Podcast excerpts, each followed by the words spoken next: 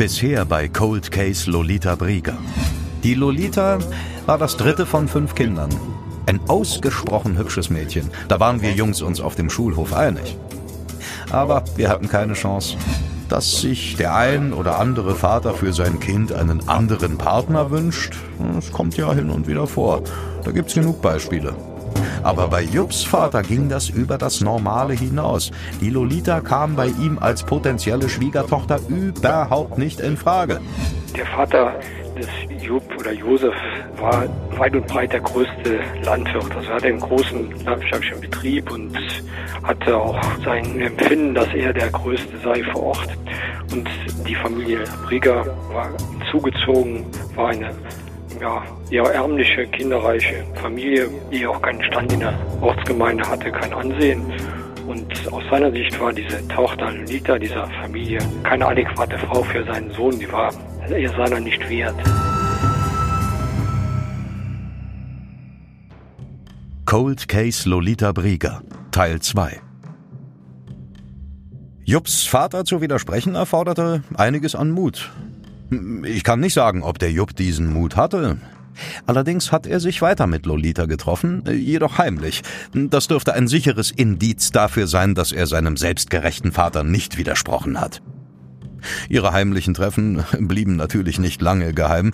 Das ist auf dem Land einfach nicht möglich. Als Jupps Vater davon erfahren hat, muss er vollkommen ausgerastet sein. Die Lolita war ja seit langem ein rotes Tuch für ihn. Doch jetzt war's ganz vorbei.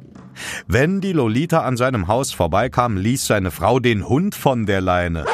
Und außerdem hat er dem Jupp angedroht, ihn zu enterben, falls er weiter an einer Beziehung zu dem Flüchtlingsmädchen festhalten würde.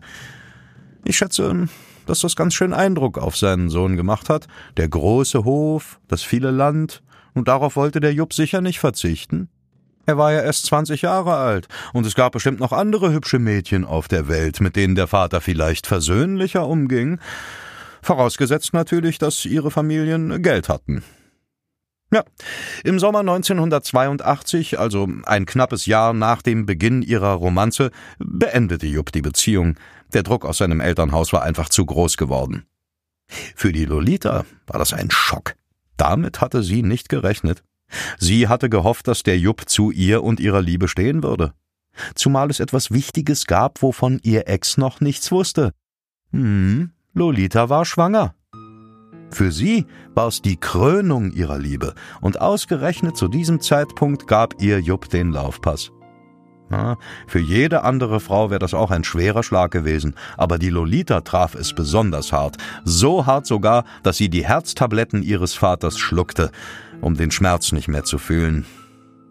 Kein Mann der Welt ist es wert, dass man sich wegen ihm umbringt, das darf ich wohl sogar als Mann sagen.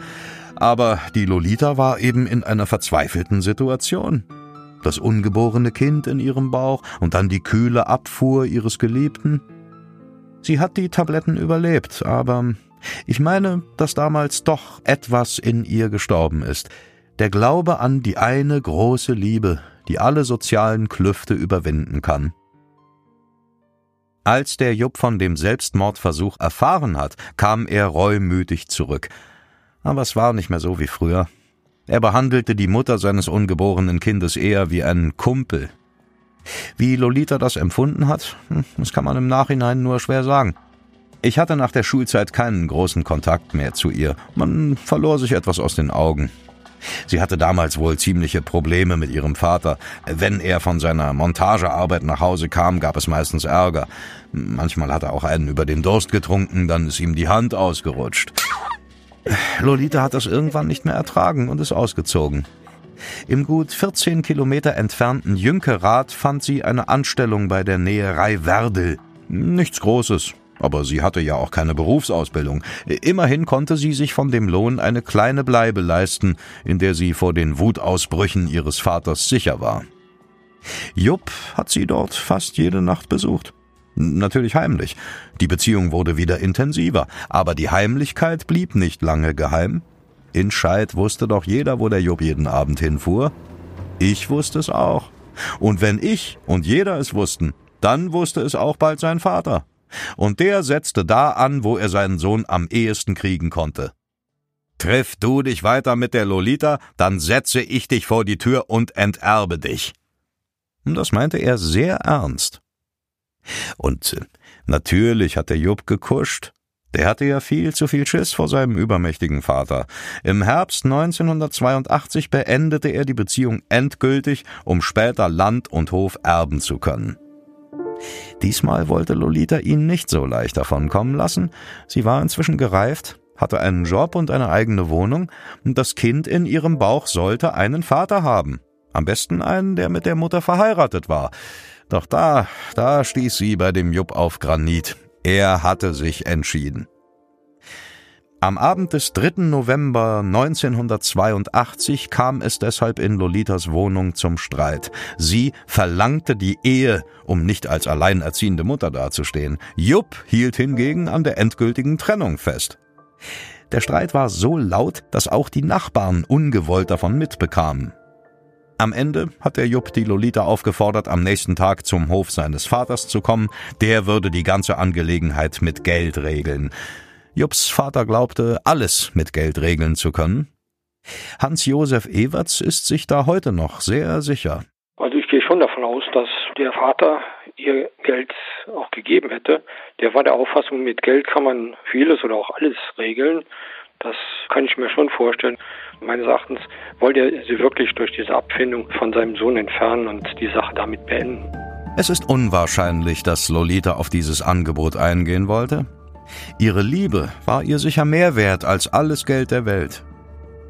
Andererseits hatte sie ein ungeborenes Kind in ihrem Bauch, das ernährt werden musste. In diese Lage sollte sich jeder hineinversetzen, bevor er mit dem moralischen Zeigefinger droht.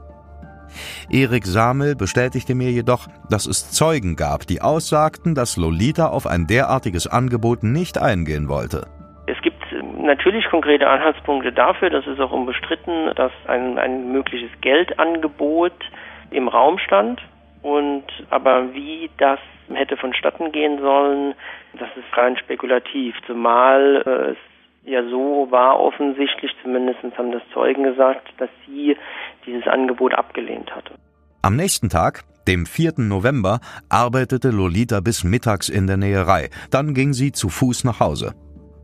Ich bin an dem Tag zufällig in Jünkerath gewesen. Manchmal überlege ich, wie es gewesen wäre, wenn ich sie damals getroffen hätte.